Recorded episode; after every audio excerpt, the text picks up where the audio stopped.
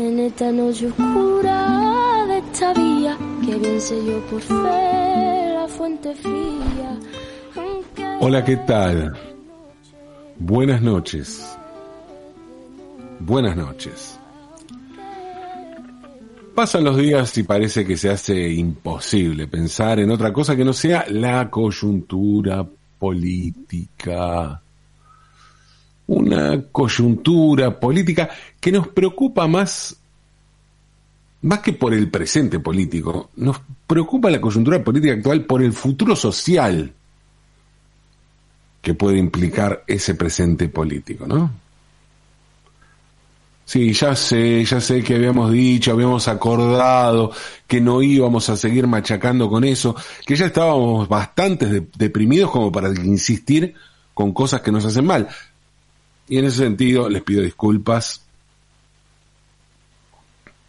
Les pido disculpas, sí, pero mm, también les tengo que decir que voy a ser sincero, ¿no?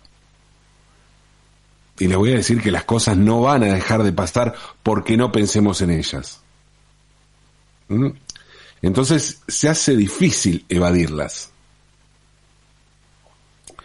Por otro lado, la intención tampoco es evadir nada. Y mucho menos hacernos los boludos, o bueno, los boludos, o las boludas, o les boludes. Digo yo, ¿no? la verdad que no sé si se sigue usando esto.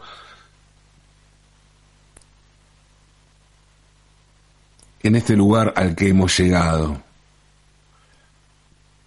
A propósito, este podría ser un buen momento para empezar a replantearnos algunas cosas, ¿no? Y darnos cuenta que hablar o no con una E no cambia tanto como creíamos. Y muchas veces el asunto se puede volver contraproducente. primero, aclaremos, se puede ser una buena persona si no se habla con la E, como también se puede ser una mierda de persona por más que se hable con la E, ¿no? La gente no se diferencia por eso. Por más que nos parezca y por más que en algún momento hayamos creído que esa diferencia en el uso del lenguaje correspondía a una barrera ideológica. Y no, no hay ninguna barrera ideológica allí. Ninguna barrera ideológica en el lenguaje. Por más que es cierto que muchas veces el lenguaje da cuenta de la naturalización de una injusticia. Sí, hay. Es paradójico y es complejo el asunto porque hay hay una cuestión ideológica. Pero no esa barrera, esa trinchera que a veces pensamos que es. En términos políticos, sociales o ideológicos, a veces la terminología utilizada no determina un límite. Y digo esto porque me da la sensación, me da la sensación de que ese tipo de confusiones entre la realidad y el discurso sobre esa realidad contribuyó a crear el monstruo.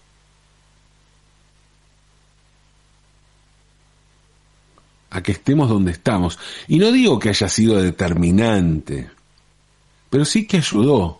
Ayudó, claro que ayudó. Porque a veces al reemplazar demasiados términos y reconfigurar, reconfigurar mucho el lenguaje, el reemplazar muchos términos y reconfigurar mucho el lenguaje nos puede hacer perder comunicación. Y además,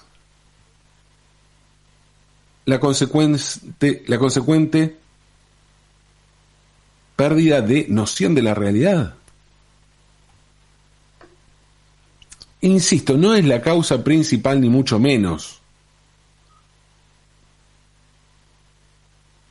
No vamos a decir, no vamos a pensar que las elecciones se determinaron por hablar o no con lo que se llama el lenguaje inclusivo o el lenguaje no sexista, por ejemplo, por nombrar algunas de estas cuestiones que tienen que ver con el lenguaje.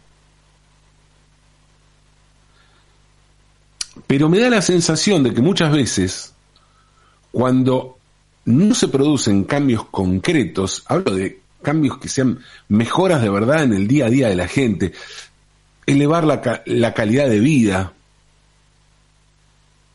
que es lo que finalmente importa, a veces cuando eso no se produce, pero queremos que sí se produzca, pensamos en tapar esas faltas con discursos. Entonces es lógico después que en una situación así, de bronca, masivamente esa bronca recaiga también sobre ese discurso. La realidad se lleve puesto ese discurso.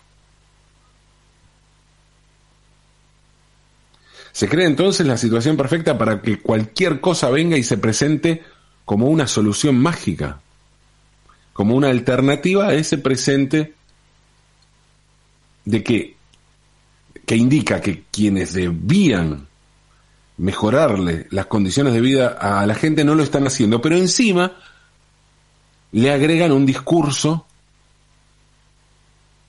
que aparentemente cambia las cosas, pero no cambia nada.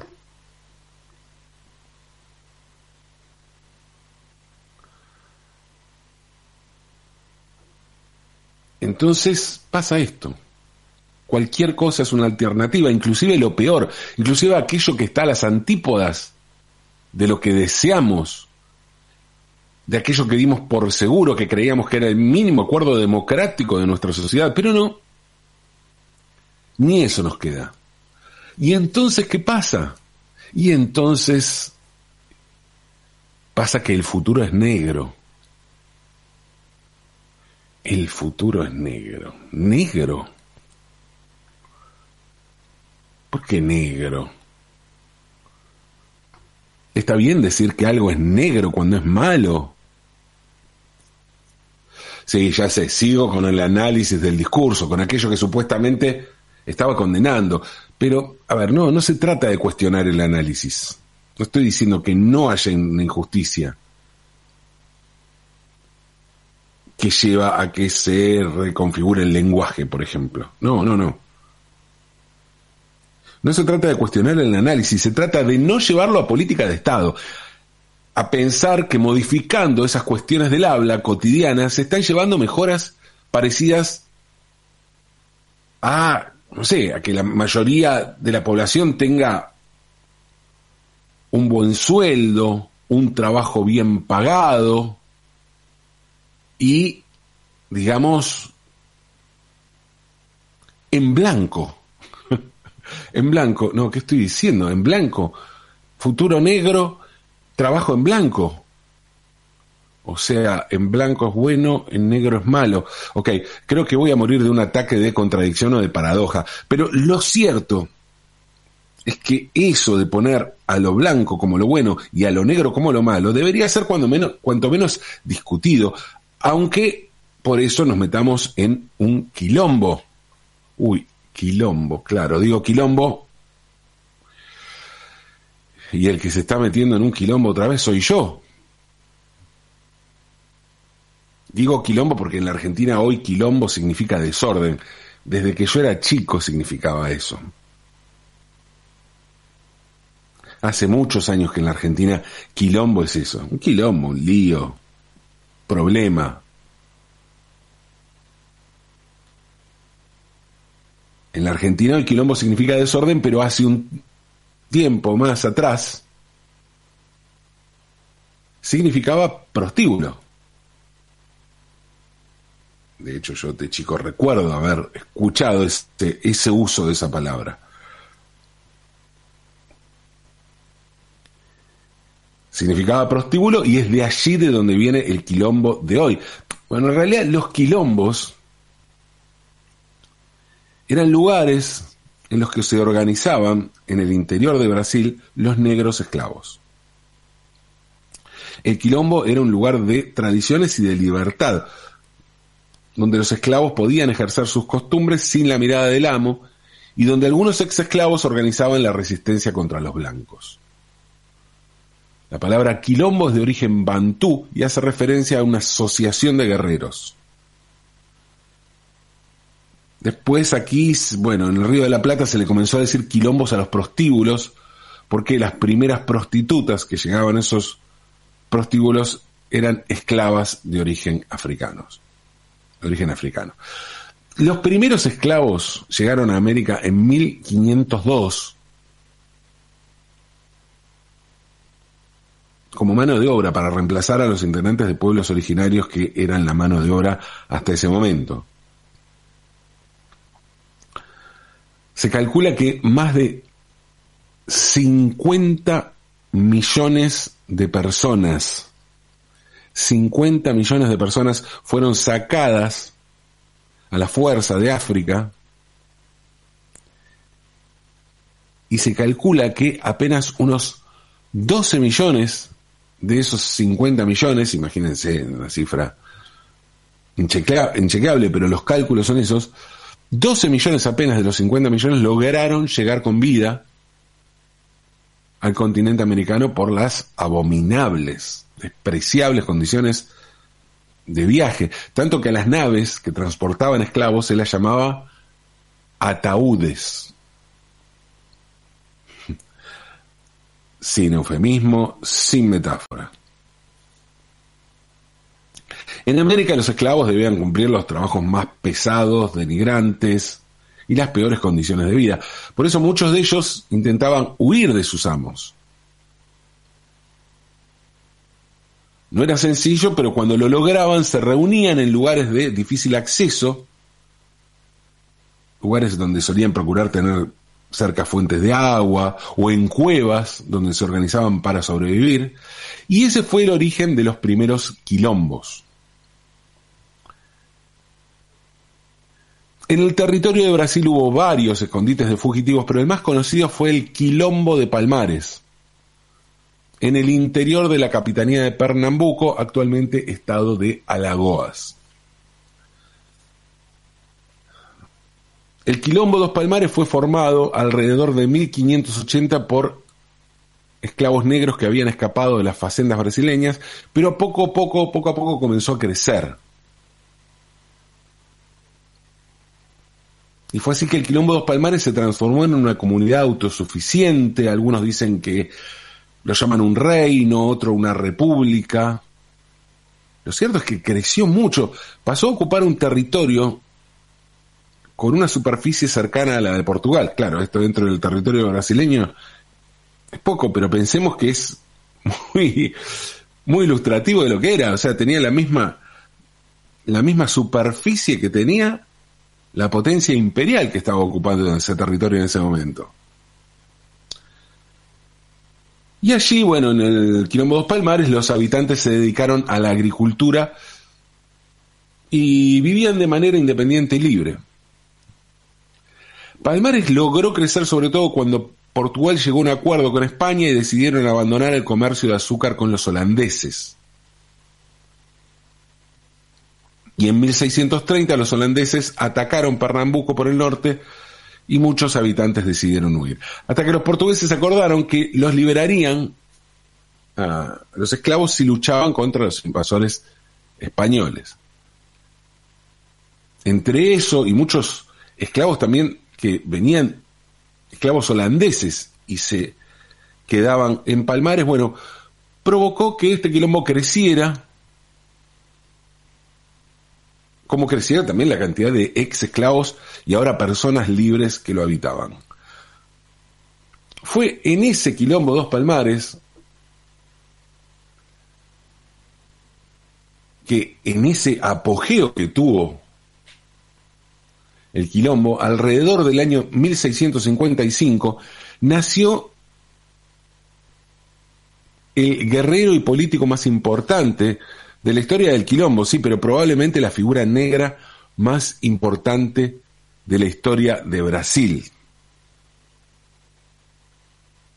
Estoy hablando de Zumbi o Zumbi dos Palmares. Zumbi, que significa, bueno, ahí hay una controversia, en realidad es bastante parecido, para algunos espíritu libre, para algunos duende, probable que sea ambas cosas y que vayan, el significado vaya en esa misma dirección. Zumbi nació libre, se cree casi con seguridad que dentro de una familia de la élite local, pero fue capturado por esclavistas portugueses cuando tenía aproximadamente seis años. Zumbi se escapó de la esclavitud alrededor del 1670, cuando tenía 15 años, y regresó a su lugar de origen, al Quilombo Dos Palmares. Pero no se conocen más datos sobre estos primeros años. Hay quienes afirman que durante ese periodo Zumbi habría sido bautizado en el catolicismo e instruido en latín y portugués por un clérigo. Pero, bueno, esas son cosas que, que se fijaron en la historia durante mucho tiempo. Lo cierto es que la historiografía actual no encontró pruebas de que eso haya realmente sucedido y puede ser que haya sido parte del mito, de los muchos mitos que rodean a Zumbi. Por otra parte, resulta muy dudoso que sus amos le hubieran proporcionado alguna instrucción. No era común esto en aquella época, en aquel lugar. Desde muy joven Zumbi se volvió conocido por su destreza y su astucia en la lucha, era un guerrero muy diestro. Y en 1675, a los 20 años, durante un ataque de los colonos portugueses, fue tomado, fue tomado un mocambo. Un mocambo era algo así como una, una población, lo que debe ser como una ciudad o un barrio eh, dentro del quilombo. Pero poco después Zumbi lo recuperó, recuperó este mocambo y esto hizo que aumentara su fama de guerrero. Por aquel entonces el líder del quilombo era Ganga Zumba, que era tío de Zumbi y cuyo nombre significa gran jefe. O sea, pensemos, ¿no? En un duende y espíritu libre por el otro, y, por un lado, y este, y este tío era el gran jefe. Bueno, en aquel momento el conflicto con los portugueses era permanente y en 1678 el gobernador de la capitanía de Pernambuco, cansado del largo conflicto con el quilombo de Palmares, le hizo a Ganga Zumba una oferta de paz. ¿Cómo era la oferta? Bueno, la oferta era la siguiente. Le ofrecieron la libertad de todos los esclavos nacidos en, en Palmares, los llamados quilombolas, si ellos admitían la autoridad de la corona portuguesa. O sea, eran libres a cambio de perder independencia. Ganaban libertad, pero perdían independencia. No sé si les suena. Bueno, la propuesta fue aceptada por Ganga Zumba, pero a Zumbi esto de acordar con los portugueses no le gustó nada. Consideraba que de esta manera el quilombo iba a perder autonomía y que los portugueses se los iban a llevar puestos. Zumbi desconoció entonces la autoridad, la autoridad de su tío, ¿sí? De Ganga Zumba, y continuó peleando, continuó la resistencia contra los portugueses. Fue así que muy pronto se convirtió en el nuevo líder del Quilombo Dos Palmares. Y esto se dio también porque hubo mucha gente que se quedó junto a él a pelear, pero mucha otra se fue tras las promesas de los portugueses, diciendo, ah, somos libres, podemos vivir en cualquier lado. Y además, claro, allí había conflicto armado, había pelea. Entre quienes dejaron el, palmar, Palmares estaba el propio Ganga Zumba, que se asentó en Cucau y en 1680 murió asesinado por alguien enviado por Zumbi. O sea, hasta allí llegaba, ¿no? La bronca de Zumbi por el acuerdo con los portugueses. Tanto que mandó asesinar al ex líder del quilombo y a su, que a su vez era su propio tío. Los portugueses intentaron llegar a acuerdos con Zumbi durante varios años, pero Zumbi no quería saber nada. Claro, sabía que un acuerdo con ellos iba a ser muy parecido a una capitulación. En 1693 el gobernador de Pernambuco, Caetano de Melo de Castro, se pudrió de esta situación con el Quilombo Dos Palmares y contrató al bandeirante paulista Domingos Jorge Domingos Giorgi Jorge Bellio, para organizar la invasión y la destrucción del Quilombo. Y a fines de aquel año, de 1693, comenzó una feroz campaña militar contra los quilombolas, los que se habían quedado allí a resistir con Zumbí. El 6 de febrero de 1694, la capital de Palma fue destruida y Zumbí logró escapar herido. Y durante unos cuantos meses logró sobrevivir a pesar de esas heridas. Y vivió prófugo. Pero mm, meses después, Zumbí fue traicionado y entregado. Su compañero, el ex esclavo Antonio Soares, denunció a los portugueses, les dijo dónde estaba el escondite de Zumbí. Zumbí fue sorprendido por el, capital, por el capitán Furtado de Mendoza, en su escondite, probablemente se cree que fue en la Sierra Dos Irmãos de Alagoas, y murió asesinado en una emboscada el 20 de noviembre de 1695. La cabeza de Zumbí fue cortada, salada y llevada al gobernador Caetano Melo e Castro, y en Recife fue expuesta en la plaza pública buscando desmentir la creencia popular sobre la inmortalidad de Zumbí. Sí, sí, efectivamente, para los esclavos o ex esclavos de aquella época, Zumbi era inmortal.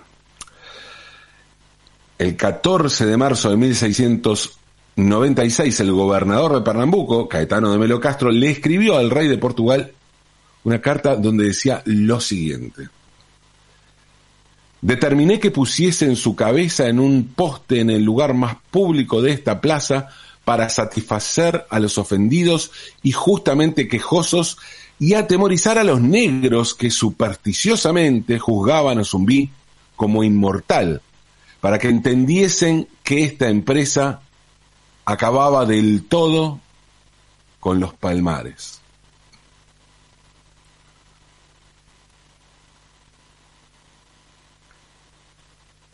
Desde entonces, Zumbí se transformó para la población brasileña en un símbolo de resistencia.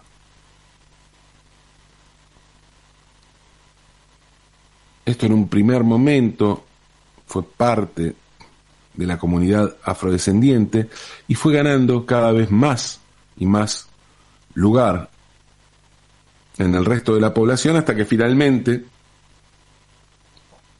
el asunto se institucionalizó y hoy en Brasil, el 20 de noviembre, aniversario de la muerte de Zumbí, se celebra el Día de la Conciencia Negra. Día de la Conciencia Negra, que no es tener nada malo en la conciencia, ¿eh? No, no. Al contrario. Es pensar en la cantidad de gente que llegó a este continente como esclavos. gente que llegó con cadenas, gente que llegó atada, gente que llegó en las peores condiciones, sufriendo la peor de las humillaciones que puede sufrir un ser humano. Día de la conciencia negra, sí, una cultura clave para la identidad de esta tierra. Me refiero a este lado del mundo, a este continente. Antes de que se institucionalizara el Día de la Conciencia Negra, la figura de Zumbí era venerada por mucha gente y tenía varias menciones en la cultura popular brasileña. Hay un tema de George Ben Shore, por ejemplo, que cuenta la historia de este guerrero y político, y político, que se llama precisamente, la canción se llama Zumbí, una canción que grabó también Caetano Veloso.